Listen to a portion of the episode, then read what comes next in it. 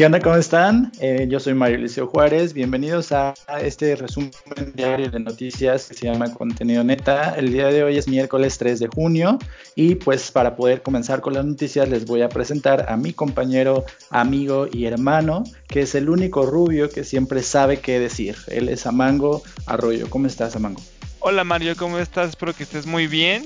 Yo estoy de maravilla, sinceramente, eh, gracias por decirlo Mario, pero eh, yo no me siento como realmente como tú me lo mencionas. ¿Por qué? Porque aún me sigo trabando y aún sigo diciendo estas muletillas de este y para qué, ¿no? Entonces tengo muchas cosas que eh, mejorar para poder saber expresarme mejor. Entonces hay veces que no sé cómo expresarme o qué decir, Mario. Entonces tengo que Ve, imagínate, ni siquiera sé qué decir en este momento, Mario. Bueno, es que yo me refería a que siempre que uno te cuenta algo, te dice algo, siempre sabes como qué cosas decir. No me refería como a, tu gramática o a tu léxico, sino a que siempre tienes un buen consejo. Ay, qué lindo. Gracias, Mario, gracias. Ya saben, ya saben. ¿Quieren, quieren un buen consejo, este, háblenme, coméntenme. Soy como su segundo psicólogo, ¿no? ¿Qué psiquiatra ni qué nada, ¿no? A Mango está para que ustedes les digan sus problemas. Así es. Oye, te quiero comentar antes de que empieces con las notas del día de hoy que eh, hay un nuevo fan destacado en la página de Facebook de Contenido Neta que se llama Carlos Bars. Y pues un saludo a Carlos que le da like ahí a todo lo que puede como el gatito de los memes. Ok, pues un saludo a él, a nuestro fan destacado number one. Muchas gracias por estar eh, viendo lo que estamos subiendo en la página de Facebook, porque eso es otra mención y es que tenemos una página de Facebook. Entonces, ¿qué esperas tú, persona que nos escuchas desde no, no sé dónde, desde qué país nos escuches, no importa? ¿Qué esperas para también tú ser fan destacado? Ve a nuestro Facebook y ve nuestros memes, ve nuestras noticias que son importantes, son sagradas. Es el mejor medio de noticias que hay, ¿no? Nada más, ahí estamos compitiendo con sopitas, pero ahí vamos a ir poco a poco mejorando, ¿no? Entonces, pues por algo hay fans destacados porque subimos buen contenido. Así es, y pues en algún momento a lo mejor podemos absorber a sopitas también, ¿no? Sí, así es, de hecho van a, van a ver que poco a poco van a ir este, trabajando para nosotros. Si Sopitas pasa de color amarillo a color verde, ya saben por qué fue. Muy bien, oye, pues arráncate con las notas del día de hoy. Ok, muy bien. Pues mira, Mario, yo voy a empezar con una, una nota que pues sinceramente yo, le, yo, yo estaba navegando en mi Facebook tranquilamente, ¿no? Viendo qué nota decir. Y una amiga mía este, puso esta nota con caritas enojadas. Porque la nota viene de proceso, la que te voy a contar, y es que hayan en fosa, en, en una fosa común, el cuerpo de Anel Bueno, diputada local de Colima.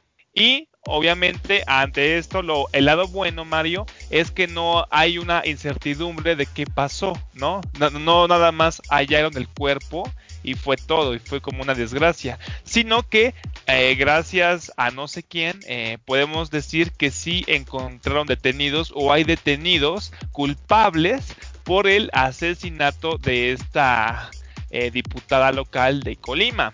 Eh, el presidente López Obrador, eh, luego, luego, al, al, enterarse de esto, mandó un mensaje referente a la diputada diciendo lo siguiente.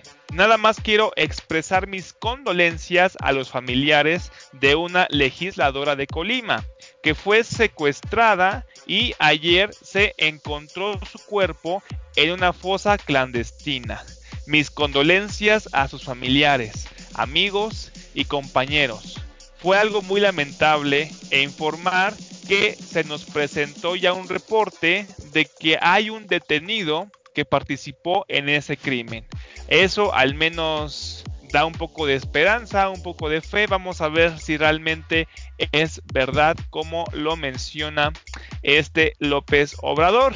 Pero por su parte, la Fiscalía General del Estado informó a través de un comunicado que el cuerpo de la legisladora fue localizado desde el lunes primero de junio, o sea, ya antier apenas, Mario, imagínate, en una de, las tres fosas clandestinas encontradas en un predio cercano a la carretera Tecomán al Cusahue. donde estaban también los cadáveres de tres hombres. Es lo curioso, ¿no, Madrio? Como en estas, aquí en México, ya, nos acostumbramos tanto a que mencionen estas fosas clandestinas que ya ni siquiera nos sorprende, ¿no? Ya es como otra más, oh vaya, ¿cuántos muertos tendrá, no? De 10, 20, como que estamos perdiendo bastante sensibilidad por tantos muertos que están habiendo o tanta violencia que está habiendo aquí en México. Cosa bastante mala para las personas. ¿Por qué? Porque a lo mejor nos estamos preocupando o estamos viendo la noticia de esta diputada, pero recordemos que hay más personas en estas en estos fosos clandestinos, ¿no? Entonces, nadie está preguntando quiénes son. Hay veces que ni siquiera se pueden identificar a estas personas, ¿no? Son cosas bastante feas que pues siguen pasando aquí en el país. Yo no sé tú qué pienses, Mario. Pues aquí me gustaría este, comentarte algo que, que, no mucha gente sabe o de lo que no mucha gente está consciente, que es la violencia política contra la mujer, porque hay muchos casos que llegan inclusive a las oficinas centrales del INE de mujeres que son violentadas dentro del ámbito político. Entonces pasa, por ejemplo, no sé, que a una diputada hay un grupo de cinco hombres que se la pasan acosándola todo el tiempo por, por su tipo de pensamiento, por sus propuestas políticas y que terminan al final de cuentas violentándola de alguna manera, inclusive la, las han amenazado de muerte, porque todavía en el ámbito político como que no es muy normal la inclusión de las mujeres o la participación de la mujer y pues si tú sabes ya esto está legislado porque ya por ley debe haber mitad eh, de senadoras, mitad de diputadas, etcétera y esto ha llevado a la inconformidad de muchas personas en ciertas regiones machistas donde no se acepta que las mujeres participen en la política. Entonces a mí me parece que esto que tú estás contando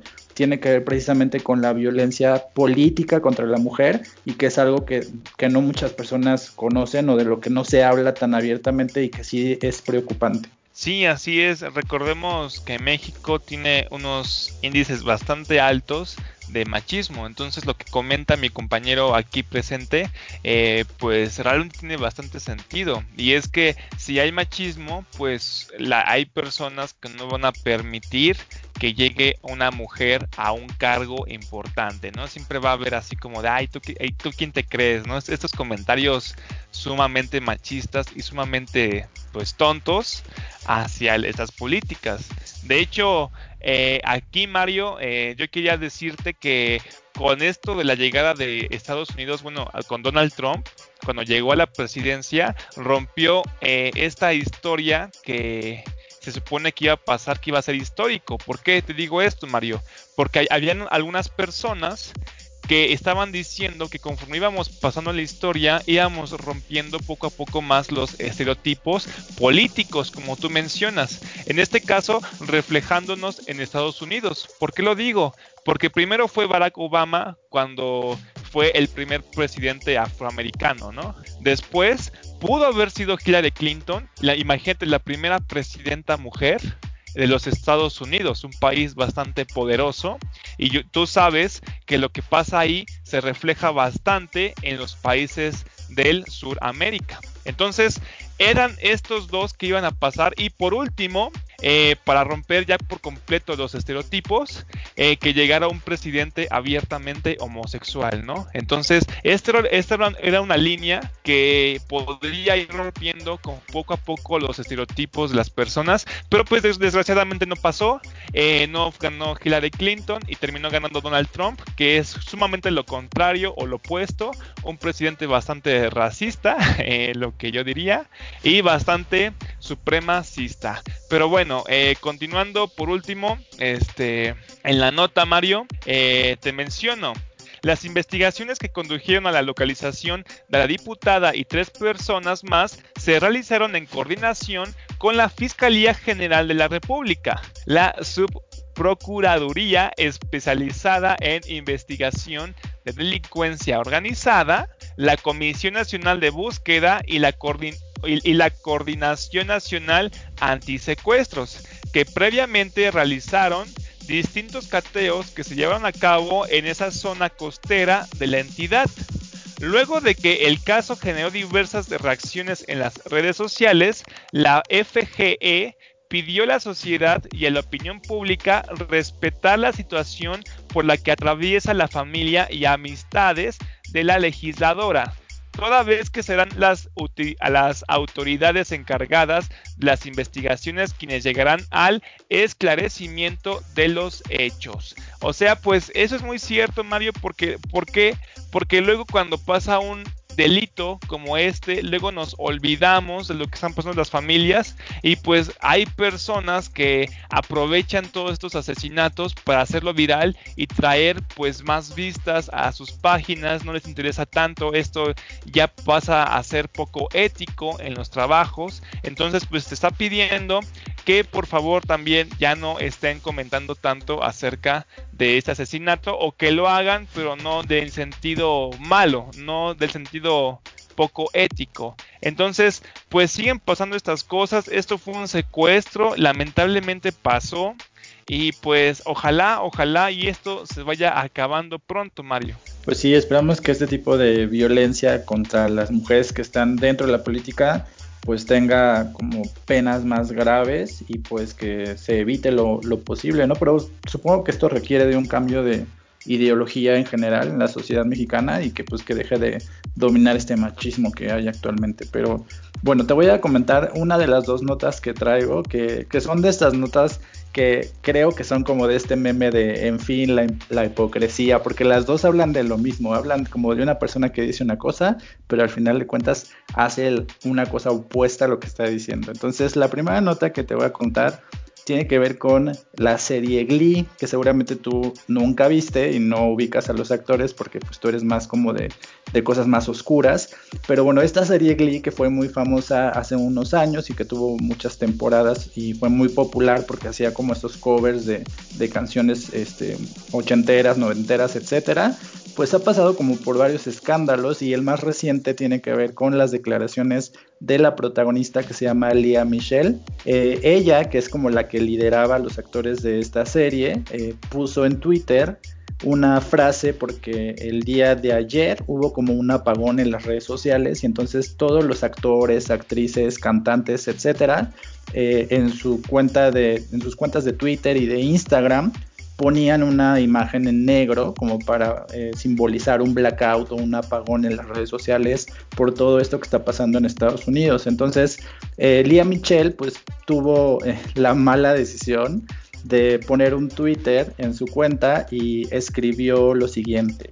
George Floyd no, merece, no merecía esto, esto no fue un incidente aislado y tiene que terminar. Y terminó con este hashtag que se llama Black Lives Matter y pues eh, ella lo puso como obviamente uniéndose a esta causa de, las vidas, eh, las vidas negras importan, que sería como la traducción correcta, pero la menos adecuada.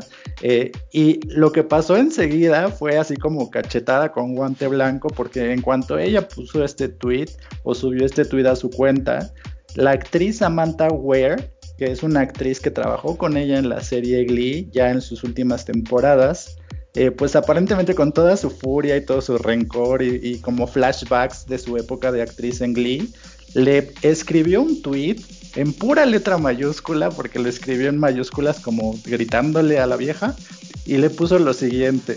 ¿Te acuerdas cuando hiciste mi primer trabajo de televisión Un infierno en vida?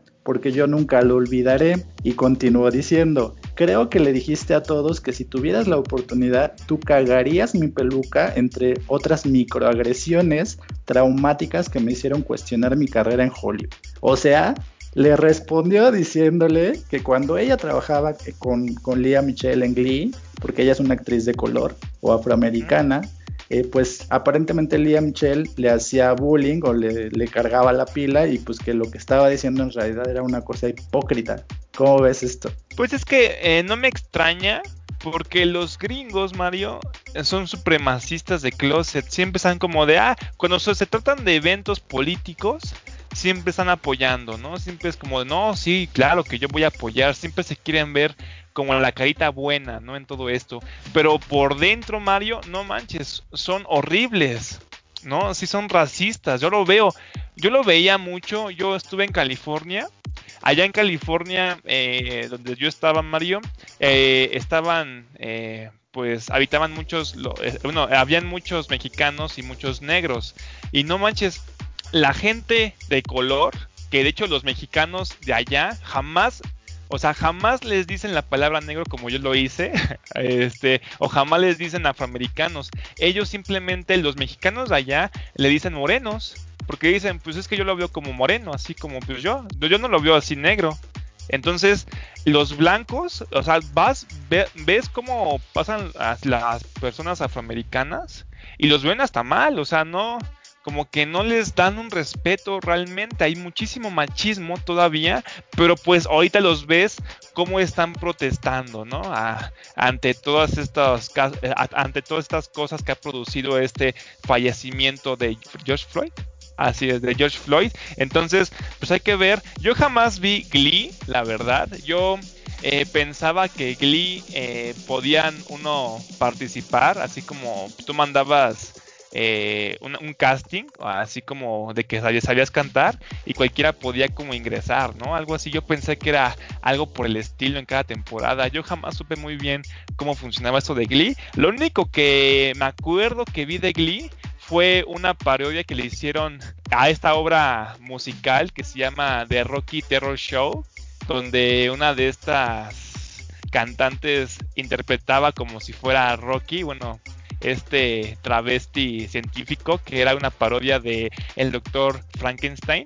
Entonces, pues se me hizo bastante bueno, se me hizo bastante curioso, pero pues de ahí en fuera jamás lo he vuelto a ver, Mario. Pues mira, este, para continuar y terminar con esta nota, te voy a comentar como, porque esta nota me llamó mucho la atención porque Glee era un programa familiar, era una serie que se jactaba de ser familiar, este, todo felicidad, etcétera, pero ha tenido varios escándalos. Entonces, este escándalo de Lia Michelle es el más reciente, pero eh, te, te, menciono que, por ejemplo, el, el actor que era su compañero y su pareja en la vida real, Cory Montier, falleció por una sobredosis en un hospital, eh, digo, en un hotel y pues fue como el que empezó con toda esta racha de escándalos, porque después de él, otro de los actores, Mark Sealing, fue acusado por pornografía infantil y al ser encontrado culpable se suicidó en su, en su casa y fue encontrado muerto también.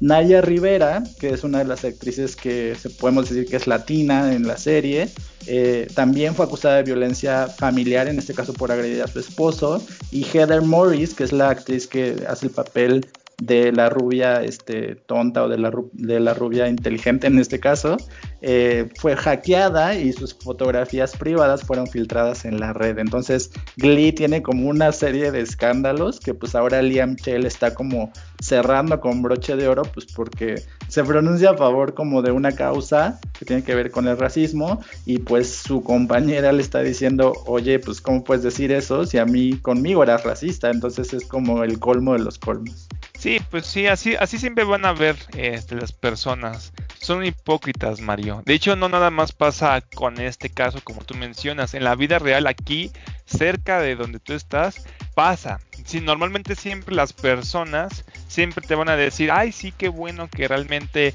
estés triunfando y lo que sea, o esos movimientos, ¿no? Apoyo, apoyo. Pero por dentro, Mario, siempre te van a querer ver mal, ¿no? Siempre van a decir, ah, sí, ok, como que siempre va a llamar más la atención que te pasa algo malo que te haya pasado algo bueno. Entonces, hay personas que son así, que son súper hipócritas. Entonces, yo nada más lo que les recomiendo, pues tengan cuidado con sus amistades y con las personas que trabajan, ¿no? Así es, y pues cuéntanos acerca de este hallazgo que tiene que ver con la cultura maya. Ok, pues mira Mario, te voy a contar que esto está de locos. Este, esta nota te la vengo trayendo de sinembargo.mx para que no digas que, ay, sí, traes puras de sopitas, Nel. Pues bueno, te voy a contar. Y es que dice lo siguiente, arqueólogos descubren la estructura ceremonial maya más grande y antigua en Tabasco. ¡Wow! ¿Cómo la ves, Mario? ¿Cómo tú qué piensas acerca de este hallazgo antes de mencionar cualquier cosa? Pues me parece muy importante, pero espero que no esté relacionado con el tren Maya. No, no, no. vamos a ver, vamos a ver si realmente no. Este, te voy a leer un poco acerca de la nota y ya me vas a decir eh, qué, opinas. Un grupo internacional de arqueólogos encontró en el estado de Tabasco, México, la estructura ceremonial más antigua y grande construida por los mayas, conocida hasta el momento. Yo aquí, Mario, te voy a hacer una pequeña pausa porque México, nosotros como mexicanos, nunca hemos invertido en nuestra historia, en nuestra cultura. ¿Por qué? ¿Por qué te digo esto? Y es que cuando yo fui una vez a Chiapas, fui a estas ruinas que se encuentran en la selva lacandona, que se llaman eh, Bonampak o esta zona arqueológica de Bonampak, donde es famoso por estos frescos que tiene adentro en las ruinas. Pues fíjate Mario que cuando yo estaba eh, en el recorrido teníamos un guía porque nos, nos obligaban a pagar guía Mario entonces, aparte de Bonampak, fuimos a otras ruinas que nada más se puede llegar en bote. Y pues eh, lo que nos dio mucha extrañeza a nosotros como turistas del mismo país, habían otros extranjeros también, nos dio curiosidad porque esas ruinas abarcaban muy poquito y todo lo demás estaba lleno de selva, ¿no? Estaba todo cubierto. Entonces, el guía lo que nos dijo es que realmente en esa zona nada más habían descubierto el 5% de todas las ruinas que se hallaban en ese lugar. Y te voy a decir algo, Mario. Y dijo el guía, y todo lo que nos han apoyado, ¿no? O sea, todo lo que, todo lo que, todas las personas que han descubierto estas ruinas, todas las personas que nos han dado ahora sí que el apoyo de forma cultural, no ha sido México, han sido personas internacionales del extranjero. Y decía, porque al parecer el extranjero, al extranjero le importa más nuestra cultura que al propio mexicano, Mario. Y es muy cierto. Eso es lo, es lo que veíamos también en podcast pasados, ¿no? Con esta actriz Yalitza Aparicio. Que cómo es posible que nosotros estuviéramos ahora sí que derrochando o estuviéramos criticando nuestra propia cultura, nuestra propia gente, por ejemplo. Tiene que ver mucho esto y esto es pues muy importante porque quiere decir que sigue pasando. Esta ruina no se hubiera descubierto sin la ayuda de extranjeros y es muy triste, bastante triste diría yo. Entonces voy a seguir comunicándolo. Dice, según publica este miércoles la revista Nature, el enclave llamado Aguada Phoenix consiste en una plataforma elevada entre 10 y 15 metros que se extiende 1.4 kilómetros de norte a sur y desde que la y desde que que surgen nueve calzadas anchas. Entonces, en esta nota eh, pueden encontrar o se encuentran algunas fotos de la plataforma, de cómo se la encontraron. En contenido neta voy a subir las fotos para que puedan eh, apreciar un poquito más acerca de esto. Continuando la nota, dice, para revelar la edad, el equipo utilizó un sistema láser de detección por luz y distancia. En siglas eh, en inglés sería LIDAR, o así se le llama. Espero que lo esté pronunciando bien, Mario. Ojalá. Y a fin de distinguir las formas tridimensionales de los restos arqueológicos, a lo que se sumó una excavación in situ y la prueba de datación por radiocarbono de 69 muestras. Eh, aquí viene una declaración de uno de los profesores que estuvo ahí, uno de esos arqueólogos, que es un profesor de la Universidad de Arizona, que se llama Takashi Inomata, eh, y te voy a mencionar un poco qué dice su declaración. Dice, esta área está desarrollada, no es la jungla, la gente vive allí, pero este sitio no se conocía porque es muy plano y enorme. Simplemente parece un paisaje natural, pero con LIDAR se descubre como un lugar muy bien y planificado, ¿no? Entonces quiere decir que realmente ese lugar, ahora sí que como pasa luego en las películas, es tan inmenso o era tan grande que la gente no tenía idea que estaba eh, parado, ¿no? En un en una estructura ceremonial, ¿no? Imagínate qué tan grande es esto, Mario. ¿Cómo ves? Pues sí, así como tú dices, pues hay varios sitios arqueológicos que están como eh, abajo de, de, pues de tierra, de pasto, o sea que fueron enterrados por la naturaleza y que pues eh, el instituto que se encarga de eso en nuestro país, pues no tiene los recursos como para poder indagar en todos los lugares donde se cree que hay sitios arqueológicos. Y pues lo, bueno es que pues descubrieron esta, esta nueva plataforma o esta construcción este, en, en esta entidad, pero lo malo es que a lo mejor pues no, no van a tener recursos para poder, no sé, hacerle un museo, hacerle una restauración y todo eso, porque pues los recortes presupuestales están a la orden del día. Sí, así es, es justamente como lo que te comentaba Mario, eh, México siempre ha dado muy poco a esto de la cultura y de la historia. Y pues ya nada más por último, comentarte que el estudio que se centra en una zona clave de la interacción entre las dos,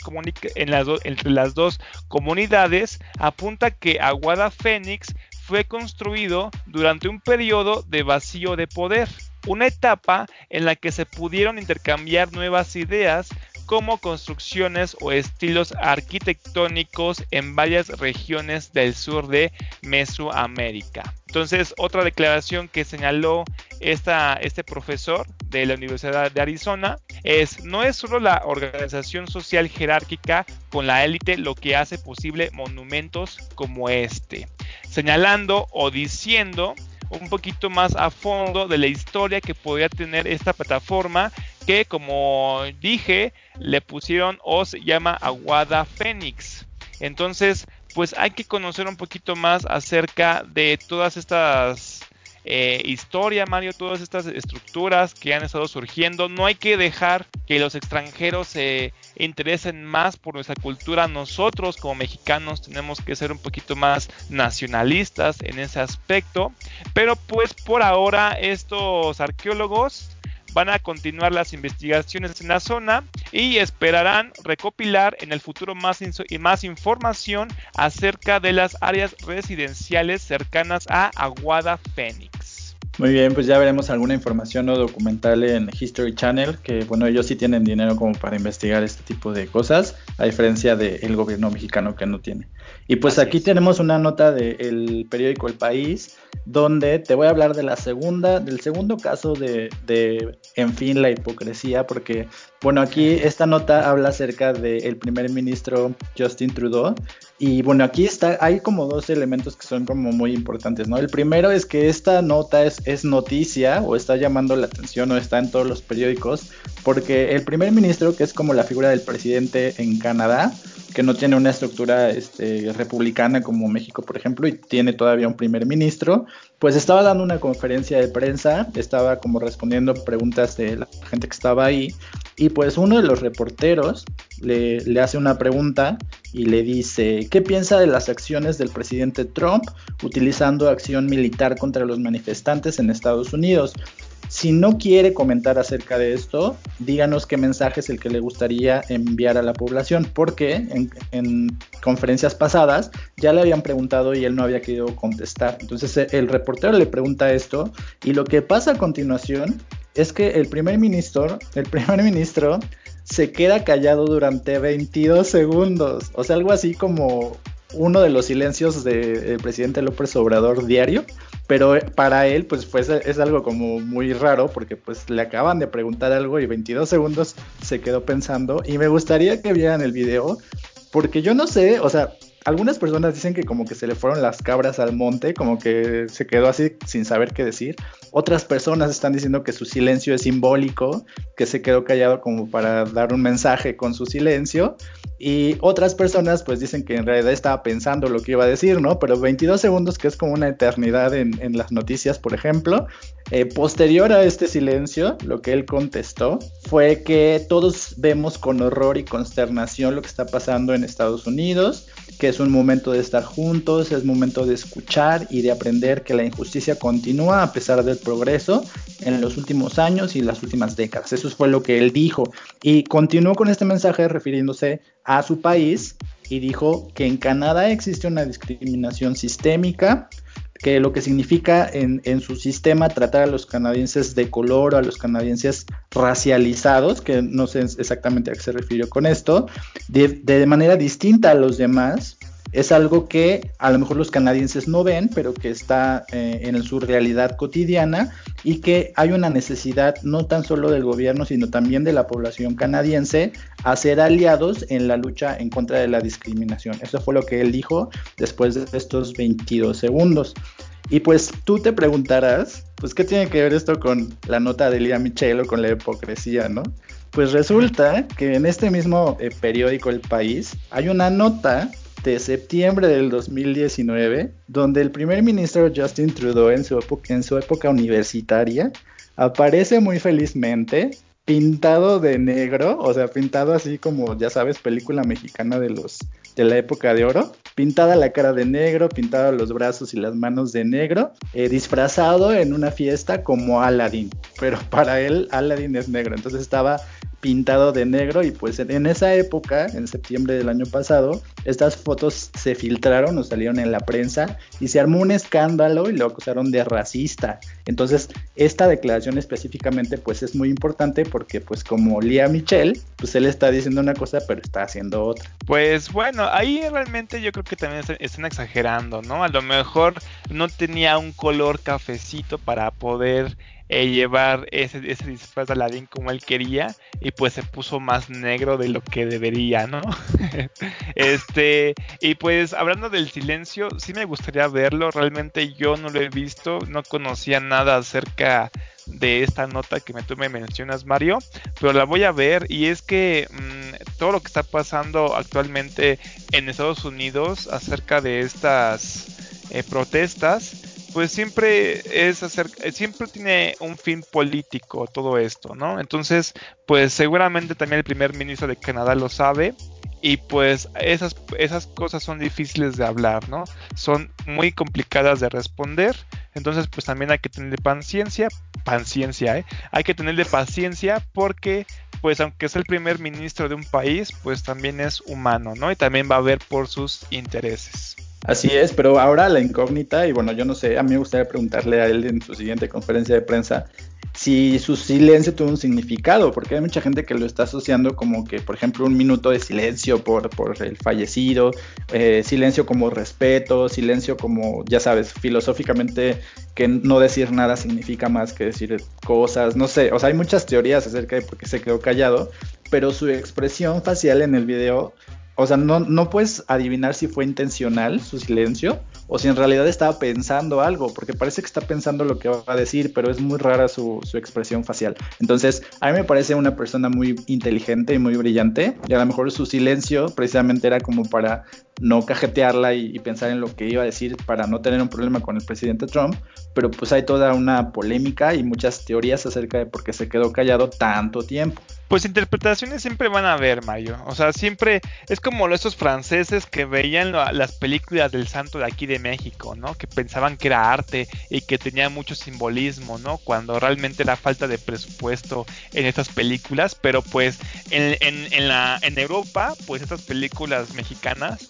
pues tienen bastante éxito porque piensan que tiene que ver algo ahí profundo, un simbolismo, un significado artístico. Entonces, pues también yo creo que también tiene que ver con esto. Hay que dejar de pensar en, en interpretaciones y hay que esperar realmente a ver qué fue lo que pasó, porque a lo mejor simplemente sí no supo qué responder, o a lo mejor simplemente, como yo menciono, no le conviene responder, es un tema bastante complicado, Canadá y Estados Unidos, pues tienen bastantes relaciones. Y ahorita viendo el presidente que tiene Estados Unidos, que ha estado pues ventándole la madre a todos, pues Canadá también debe tener, pues debe ir como con cuidado, ¿no? Tratar a Donald Trump con pincitas. Así es, y pues bueno, si los periódicos internacionales se asombran de estos 22 segundos, los invito a que cuenten los segundos que se queda callado el presidente López Obrador y a lo mejor juntan una media hora, eso sí sería una plana muy llamativa en sus periódicos. Pero bueno, Mario, te voy a decir ya mi última nota, ya para acabar, y es que la, eh, la unidad de inteligencia financiera anunció el operativo Agave Azul. Mm, te voy a contar un poquito más acerca de esto. Y es que este operativo Agave Azul lo que significa es que con él se realizó el bloqueo de cuentas de 1939 sujetos vinculados al cartel de Jalisco Nueva Generación. De esta forma, la unidad de inteligencia financiera eh, ejecutó acuerdos de bloqueo contra 1.770 personas físicas, 167 empresas y dos fideicomisos relacionados con este cartel, Mario. Entonces, pues es un, es un avance bastante bueno. Recordemos que pues con este Santiago Nieto se han logrado bloquear y se han logrado pues obtener bastantes este, pruebas de gente que ha hecho mm, pues, las cosas bastante mal, como es el caso de Rosario Robles o esta persona que era el jefe de Pemex en el sexenio de Enrique Peña Nieto, que no me acuerdo el nombre, por estoy diciendo su jefe, pero a lo mejor en un rato me acuerdo. Entonces la nota dice lo siguiente, Mario, y es que la unidad de inteligencia financiera trabajó de manera coordinada con la Administración para el Control de Drogas, que en las siglas sería la DEA, en la definición de los objetivos de dicho operativo con lo que se logró ubicar a un gran número de integrantes de dicho grupo criminal, así como a sus mayores operadores financieros y empresas utilizadas en el blanqueo de capitales. Esto, esta noticia a mí realmente me llama mucho la atención, Mario, porque no sé si, si te acuerdas en los demás podcasts, pero yo ya van dos veces que comento acerca de este cártel. Este cártel que pues pasó en sus anchas cuando fue a Zacatecas y se postró ahí diciendo que ya era nuestro. Eh, también en Michoacán eh, comenzó a llegar diciendo pues que también tuvieran cuidado. O sea que es un cartel que se está viendo muy agresivo. Y pues que el gobierno sí ataque al menos de esta forma pues es un pequeño avance. No sé cómo lo veas tú Mario. Así es, pues me parece que son, son buenas acciones porque pues al final de cuentas cualquier cosa que debilite las estructuras del crimen organizado y en este caso que se que, que recaude como sus propiedades o dinero, etcétera, pues siempre van a valer la pena, ¿no? Sin importar de qué gobierno venga. Sí, así es, así es, efectivamente. Como tú mencionas, siempre estas acciones van a ser bien recibidas. Como dice Mario, no importa el gobierno, ahorita no importa eh, estamos a favor o en contra, estas acciones son buenas y necesarias. Y de acuerdo con la nota, la unidad de inteligencia financiera analizó un total de 2.571 operaciones inusuales por un monto de 2.951 millones de pesos, así como un total de 38.459 reportes de operaciones relevantes por más de 11.478 millones de pesos, transferencias internacionales que generaron 8.424 reportes por un monto de 7.216 millones de pesos. En cuanto a dólares, en efectivo, se localizaron 2.102 reportes por un total de 2.955.000 dólares americanos, Mario. Eso yo digo los números porque son números bastante grandes que se acaban de descubrir y pues que ya están bloqueando actualmente así como 6.507 transferencias interbancarias por un monto de 657 millones de pecho, de pechos. Perdóname, no sé qué estoy pensando. ¿En qué estás pensando? 657 millones de pesos. Uf, no manches, uy, ando, ando, caramba, ando caliente. Eh, dichas operaciones fueron realizadas principalmente en el estado de Jalisco, pues este cartel pertenece a Jalisco, seguidas por la Ciudad de México, Michoacán, Estado de México, Baja California, Guanajuato, Nuevo León, Veracruz, Nayarit, Sinaloa, Querétaro y Colima. En todos estos estados se hicieron bloqueos a, personas que estaban ligadas a este cártel, Mario pues faltaría ver como que a ver qué pasa, ¿no? Porque ya ves que con el nuevo sistema penal acusatorio, una persona es este inocente, una persona es inocente hasta que se demuestra su culpabilidad. Entonces, a pesar de que les hayan como incautado algunos bienes o dinero, puede ser que en el juicio o, en este alegato legal pierdan porque pues no muestran las pruebas suficientes y entonces ese dinero pues se los tengan que regresar, ¿no? Sí, así es, pero pues vamos a ver, no creo que pueda pasar realmente. Este, lo que eh, mencionas, fíjate, ya estoy hablando como el presidente. Pero pues eh, recordemos que pues eso ya pasó con Emilio Lozoya, así se llamaba el de el jefe de Pemex en el sexenio de Enrique Peña Nieto y pues actualmente pues no lo han dejado en libertad, ¿no? Entonces, ojalá, ojalá y no pase lo que tú mencionas, Mario. Muy bien, ojalá que no. Y pues bueno, te voy a contar la última nota que tiene que ver con tu, con tu ídolo, con tu dios, eh, el presidente. Y esta nota sí viene de Sopitas, pero porque principalmente eh, pues es la, la, única que está como saliendo a desmentir esta nota cuando pues es una nota que tiene como dos días circulando y que al menos yo he visto como en varias redes sociales.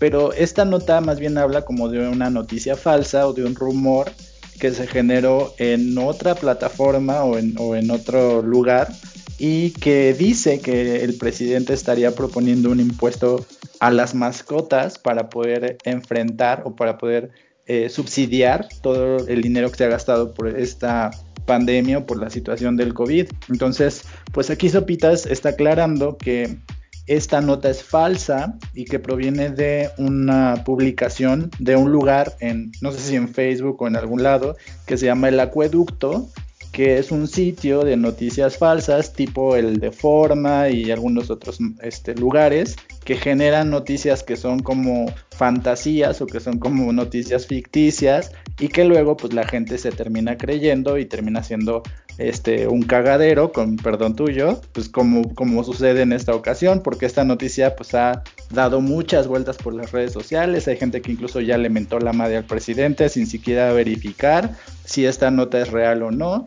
Y pues no, Sopitas está aclarando que este programa que se llama El Acueducto se dedica como a crear noticias este, de cotorreo, dice aquí, y pues que esta nota como que trascendió y empezó a rolar en las redes, pero que pues es a todas luces este, falsas. Entonces, pues esto es lo que pasa cuando no hay una regulación de, de los medios y cuando se generan estos sitios que lo que buscan hacer es como comedia y entretener, pero que en realidad pues terminan siendo una, un virus eh, infectando a toda la gente con noticias falsas o con noticias que no tienen fundamento y que al final de cuentas mucha gente se cree, porque a lo mejor tú y yo no nos la creemos porque pues leemos los periódicos diario o vamos a sitios eh, donde desmienten estas noticias, pero hay gente que pues todo lo que le llega por WhatsApp prácticamente lo cree. Entonces pues esta es una noticia falsa, ya sé que tú ibas a, a, a pelear que el presidente no dijo esto, precisamente no lo dijo, no es verdad. Y pues aquí yo quiero aprovechar para comentarles que hay sitios como verificado al que ustedes pueden ir para verificar que una noticia sea verdad o no sea verdad y para decirles tres noticias que están en verificado como noticias falsas o fake news. Entonces estas tres noticias vienen circulando en las redes sociales pero no son verdad. La primera es una noticia del registro de un niño en Nuevo León con el nombre de COVID. Esta noticia es una noticia falsa y lo pueden verificar en esta página con todos los detalles de por qué es falsa, etcétera. La segunda noticia que aparece el día de hoy como falsa es que en las tiendas Soriana van a cerrar los fines de semana por esta situación del semáforo en rojo también es falsa.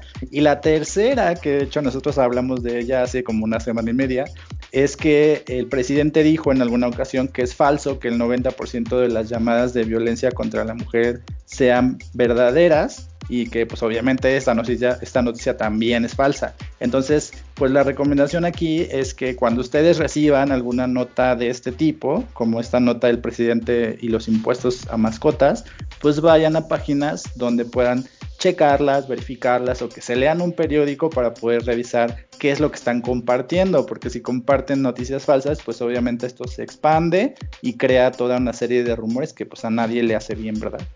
Así es, Mario, así es. Y pues todo pues para nada más ensuciar, este, eh, pues siempre van a ser para ensuciar algunas personas o siempre para atacar a ciertas personas, ¿no? Eh, como tú mencionas, esto sí es bastante peligroso. ¿Por qué? Porque los medios es lo más importante que hay, porque es lo que la gente va a pensar, lo que la gente sigue. El papel o la carrera de, la comunicación o el periodista es demasiado importante porque es lo que van a ver las personas, es con lo que se informa.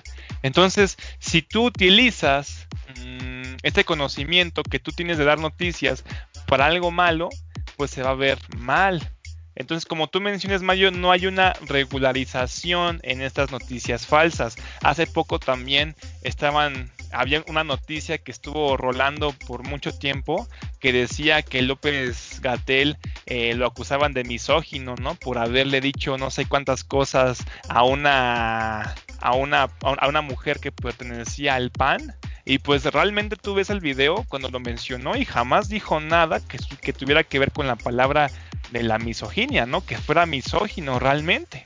¿no? O estas noticias que han estado saliendo diciendo es que Claudia Sheinbaum le dijo cosas en contra de López Gatel diciéndole que mentía el presidente y no sé cuánto, cuando ellos también han mencionado, han salido diciendo que realmente eso ni siquiera es cierto, ¿no?